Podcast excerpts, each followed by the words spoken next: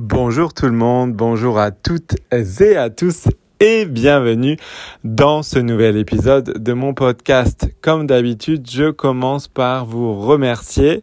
Vous êtes maintenant en moyenne à plus de 1000 à m'écouter euh, par épisode. Ça me fait très plaisir. Je suis extrêmement heureux. C'était mon but.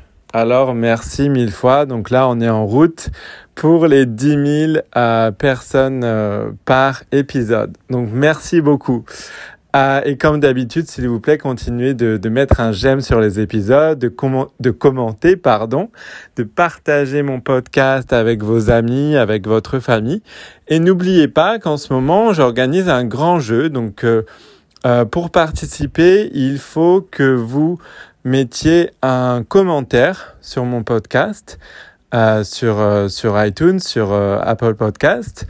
Il faut vous abonner, souscrire également à mon podcast. Et en faisant ça, ces deux choses, donc un commentaire sur Apple Podcast, iTunes, et vous abonner à mon podcast. En faisant ça, vous entrez dans la compétition et vous avez une chance de remporter une leçon privée avec moi. Donc voilà, je vous laisse participer. Merci beaucoup. Sans plus attendre, le thème d'aujourd'hui. Donc trois choses à faire tous les jours pour améliorer ton français. on est toujours évidemment dans le 30 euh, jours, le défi de 30 jours pour améliorer ton français. Alors la première chose à faire tous les jours, c'est de pratiquer le français évidemment. Alors, c'est-à-dire pratiquer le français à l'oral. On parle euh, d'expression orale. On parle de conversation. On parle de discussion. Vous savez, euh, l'expression orale, ça, mobilise pardon, beaucoup de, choses à la fois et c'est très très important de, pratiquer et de le faire.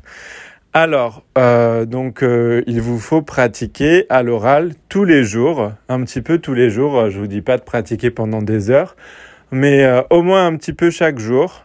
Euh, voilà. Euh, prenez du plaisir et pratiquez avec, donc si vous avez des amis en France, au Québec ou dans d'autres endroits, par exemple, maintenant avec, avec Zoom, avec Skype, sur Internet, etc., etc., il est très facile de se connecter à ses amis et de pratiquer le français ensemble. Euh, sinon, euh, chercher des, des, groupes sur Facebook, par exemple, avec des francophones, des gens qui veulent pratiquer le français, euh, ou bien il y a, y a, des apps, des applications. Euh, voilà, il y a beaucoup d'outils en ligne pour trouver des, des francophones, pour trouver des, des, natifs, pour trouver des gens euh, avec qui pratiquer votre français un petit peu tous les jours. Donc voilà, je pense que c'est très très important euh, vraiment de, pratiquer l'expression orale. Ensuite, euh, quand vous pratiquez l'expression orale, n'hésitez pas à expliquer euh, des, règles de grammaire, par exemple, des choses en français. N'hésitez pas à les expliquer à l'oral parce que quand vous expliquez les choses, quand vous les formulez à l'oral, euh, ça, ça vous aide vraiment à, à bien mémoriser, à bien euh, vous, vous souvenir de ces choses. Et c'est un petit peu comme un test. Si vous arrivez à, les expliquer à l'oral, ça veut dire que vous les comprenez très bien vous-même. Et j'irai même encore plus loin. Euh, il y a un outil que j'adore, moi, c'est les quiz. Donc, par exemple, sur Kahoot. Je ne sais pas si vous connaissez les, les quiz Kahoot ou Quizlet, je crois, je sais plus, euh, je, je suis plus sûr du nom, mais je crois que c'est Quizlet et Kahoot. Euh, je trouve que les quiz, c'est vraiment bien pour euh, faire des, questions de, grammaire, par exemple, de conjugaison, de vocabulaire, etc., etc., de règles. Je pense que un quiz, c'est une façon ludique de tester vos connaissances, de vous entraîner, de d'expliquer euh, des, des, règles, des, des choses euh, et de vraiment euh, tester vos connaissances tout en prenant du plaisir. Voilà. Et aussi, ce que je recommande, c'est quand vous vous entraînez à l'oral comme ça, que vous avez un petit doute, n'hésitez pas, et c'est valable pour les autres points de, que, que je vais mentionner plus tard, n'hésitez pas à avoir auprès de vous un, un, manuel ou un livre de grammaire, par exemple, que vous pouvez consulter si vous avez un doute. Voilà.